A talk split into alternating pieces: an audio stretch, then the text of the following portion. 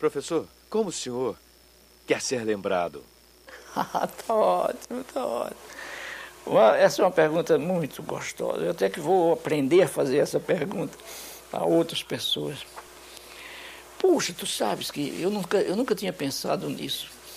Mas agora que você, que você me desafia, e talvez a minha resposta seja pouco humilde. Talvez seja, eu acho que não. Eu gostaria de ser lembrado como um sujeito que amou profundamente o mundo e as pessoas, os bichos, as árvores, as águas, a vida. Este sujeito que amou profundamente a vida está fazendo 100 anos hoje, dia 19 de setembro de 2021.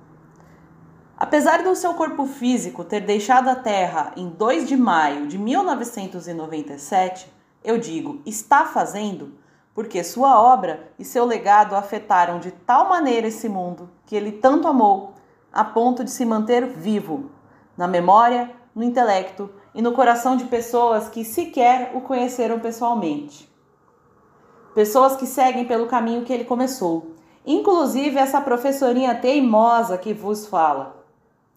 Estou falando de Paulo Regulus Neves Freire, patrono da educação brasileira. Ele criou no final dos anos de 1950 um método de alfabetização voltado para jovens e adultos que até hoje pode ser considerado inovador. Ele é autor de Pedagogia do Oprimido e de outros quase 40 títulos que expõem seu pensamento e sua prática. Ele também é o terceiro cientista brasileiro mais citado em trabalhos acadêmicos na área de ciências humanas no mundo. E foi secretário municipal de Educação de São Paulo entre 1989 e 1991, na gestão da então prefeita Luísa Erundina. E até hoje, colegas veteranos contam que essa foi a melhor época para ser professor aqui na rede municipal de São Paulo.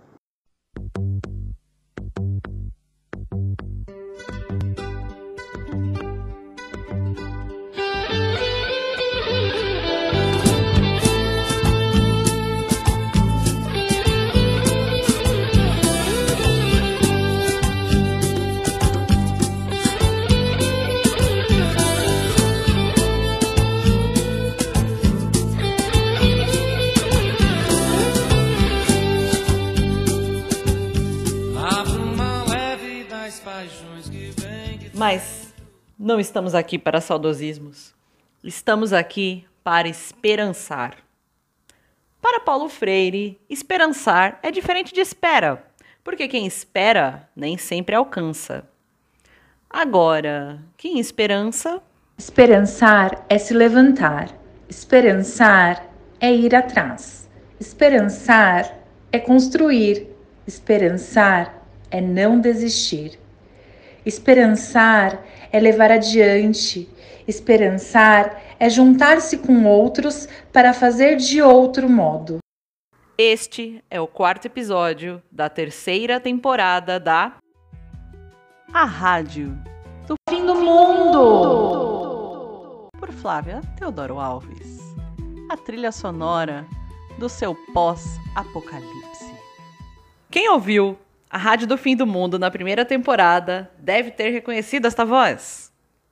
Ana Ribeiro, professora de Geografia e agora assistente pedagógica do CIEJA, professora Rosemary Frasson, me encomendou este episódio para abrir a Semana Paulo Freire, que começa nesta segunda-feira, dia 20 de setembro, aqui na nossa escola. Como professora de arte, eu geralmente fujo de datas comemorativas e jubileus. Mas, neste caso, é uma honra porque sempre é tempo de celebrar e viver a obra do Paulo Freire. Na mesma medida em que ele influencia pensadores aqui no Brasil e no mundo, inclusive gente que nem sabe falar a nossa língua, ele ainda incomoda aqui, no Brasil. Atualmente, tramita na Câmara dos Deputados o projeto de lei 1930-19, que revoga a Lei 12.612-2012, que deu a Paulo Freire o título de patrono da educação brasileira. Este projeto é fruto de um abaixo-assinado endossado por mais ou menos 21 mil pessoas que acreditam que a obra e o pensamento de Freire foram catastróficos para a educação brasileira. O mesmo tipo de gente que se beneficia com a existência de pessoas não alfabetizadas no Brasil, hoje, em 2021, e lá em 1963, ano em que Paulo Freire coordenou o histórico programa de alfabetização em Angicos, no Rio Grande do Norte. Pode ser que parte desse grupo seja de gente desavisada, gente que não viveu a educação libertadora de Paulo Freire, aquela que ele praticou e ensinou outros educadores a praticar. Eu confesso, gente, que eu acho muito doido que esse abaixo assinado contradiga a si mesmo. Ele jamais existiria se a educação freiriana tivesse substituído completamente a educação formal tradicional aqui no Brasil, ainda com fortes traços autoritários. Mas aqui é EJA, fim do Munders. Não tem ninguém desavisado aqui, não. Isso é o mais legal da Semana Paulo Freire aqui, no CIEJA Professora Rosemary Frasson. Além de esperançar, vamos também dialogar, outro verbo importantíssimo no pensamento e na prática freiriana. Queremos que estudantes da EJA, aqui em São Paulo, no Brasil e mundo afora, conheçam a obra desse educador que permitiu que estivéssemos aqui em busca desse direito humano fundamental, inalienável, que é o acesso à educação.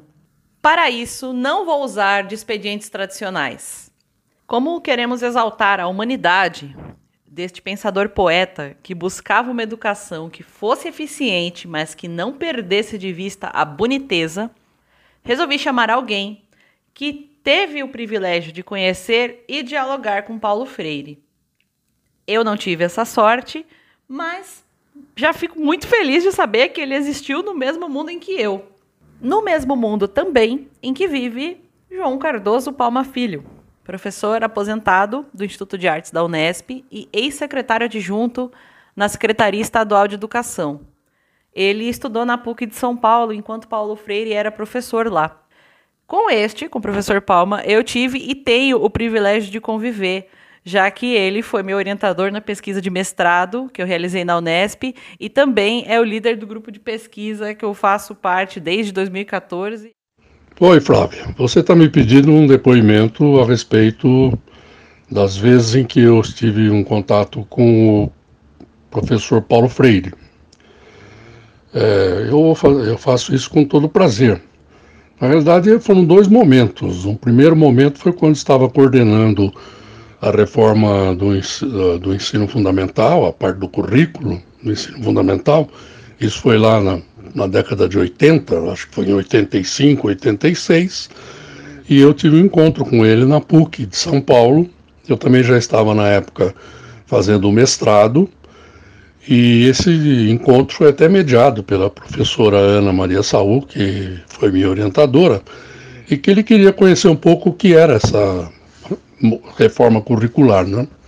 Bom, nós tivemos uma conversa de, que durou quase duas horas. Foi um diálogo, eu ia mostrando para ele o que, que nós estávamos pensando e tal, e de modo geral ele concordava, e, mas ele estava muito preocupado em saber se essa mudança uh, atingiria também as camadas populares e tal, né? Bom, eu disse que sim, porque era uma reforma para o ensino fundamental. E naquele momento já havia uma forte presença de estudantes de, dos setores populares na, escola pública, não é? Esse foi um, um primeiro momento.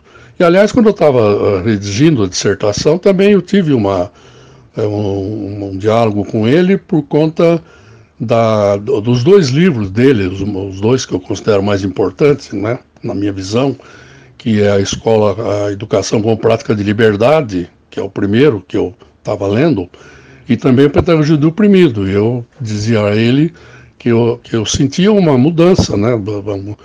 Ele, ele ampliava muito a visão dele, né? A respeito das contradições na, no, na educação e na sociedade, é, na passagem do, do, do primeiro livro para o segundo. E ele disse que sim, Tava, achava que realmente era, era por aí. E o, o, o momento foi quando eu estava no doutorado, também na PUC, também ainda com orientação da professora Ana Maria Saul, e eu tive a oportunidade de participar de algumas aulas dele. Né? Ele, ele eh, era um. Na realidade, era um encontro. Né? Estava eh, presente ele, a Ana Maria Saul, e uma outra professora da PUC, se não me engano, o primeiro nome é Ivone, não lembro o sobrenome. E ali havia, um, na realidade, ele contava muito os casos dele, as histórias, enfim, é, uma riqueza né, de, de, de, informação que ele tinha. Afinal de contas, ele viajou pelo mundo todo, ele recebeu inúmeros né, títulos universitários, né, doutores honoris causa em várias universidades, ele andou inclusive pela África, né? Então era muito rico, na realidade, esses encontros, né? No fundo eram aulas, mas que, não, que se desenvolviam na forma de encontros e diálogo, né? É, nós que estávamos lá, não, eu não estava sozinho, havia outros colegas também que estavam fazendo a disciplina como parte dos créditos do doutorado, e foi uma, um dos momentos mais gratificantes que eu tive ali na, durante o meu doutorado. Né? Eu creio que foi pouco antes do falecimento dele, porque eu terminei o doutorado em 96. Não é? Então assisti essas aulas em 95, por aí, e ele faleceu em 97, né? Então acho que foi. Depois eu tive no, no, no velório e tal, enfim, fiz um acompanhamento, né? Professor, obrigada por compartilhar sua história com os estudantes do CIEJA, a professora Rosemary Frasson e com quem mais ouve a Rádio do Fim do Mundo. Gente, eu vou confessar um negócio aqui para vocês. Eu tô tão feliz e orgulhosa com a visita do Palma aqui no fim do mundo que eu não sei nem mais o que dizer. Assim, tá rolando um descontrole, porque tudo isso me emociona demais. É, então, eu só vou deixar aqui um recadinho singelo que eu acho que eu já devo ter dito, mas eu vou dizer publicamente aqui. Tive muita sorte em ser orientando a número 26 ou 27, professor. Obrigada por tudo. E antes de dar o serviço final, eu vou compartilhar aqui uma notícia publicada no portal UOL Educação, eh, no dia 17 do 9, na sexta-feira, após o fechamento desta edição, mas a tempo de incluir nos minutos finais. Em decisão liminar, a Justiça Federal do Rio de Janeiro proibiu o governo federal de praticar qualquer ato institucional atentatório à dignidade do professor Paulo Freire considerado patrono da educação brasileira e que, se estivesse vivo, completaria 100 anos no próximo domingo. A liminar, ou seja, proferida de forma provisória e em caráter de urgência, foi deferida ontem à noite pela juíza Geraldine Vital, atendendo o pedido do Movimento Nacional de Direitos Humanos. Ainda cabe recurso por parte da AGU, Advocacia Geral da União. Pois é, fim do mundo. Esperançar ainda está valendo a pena. Traça a linha do horizonte, silencia, vai a fonte, dança solto na amplidão. Brinca, canta, segue,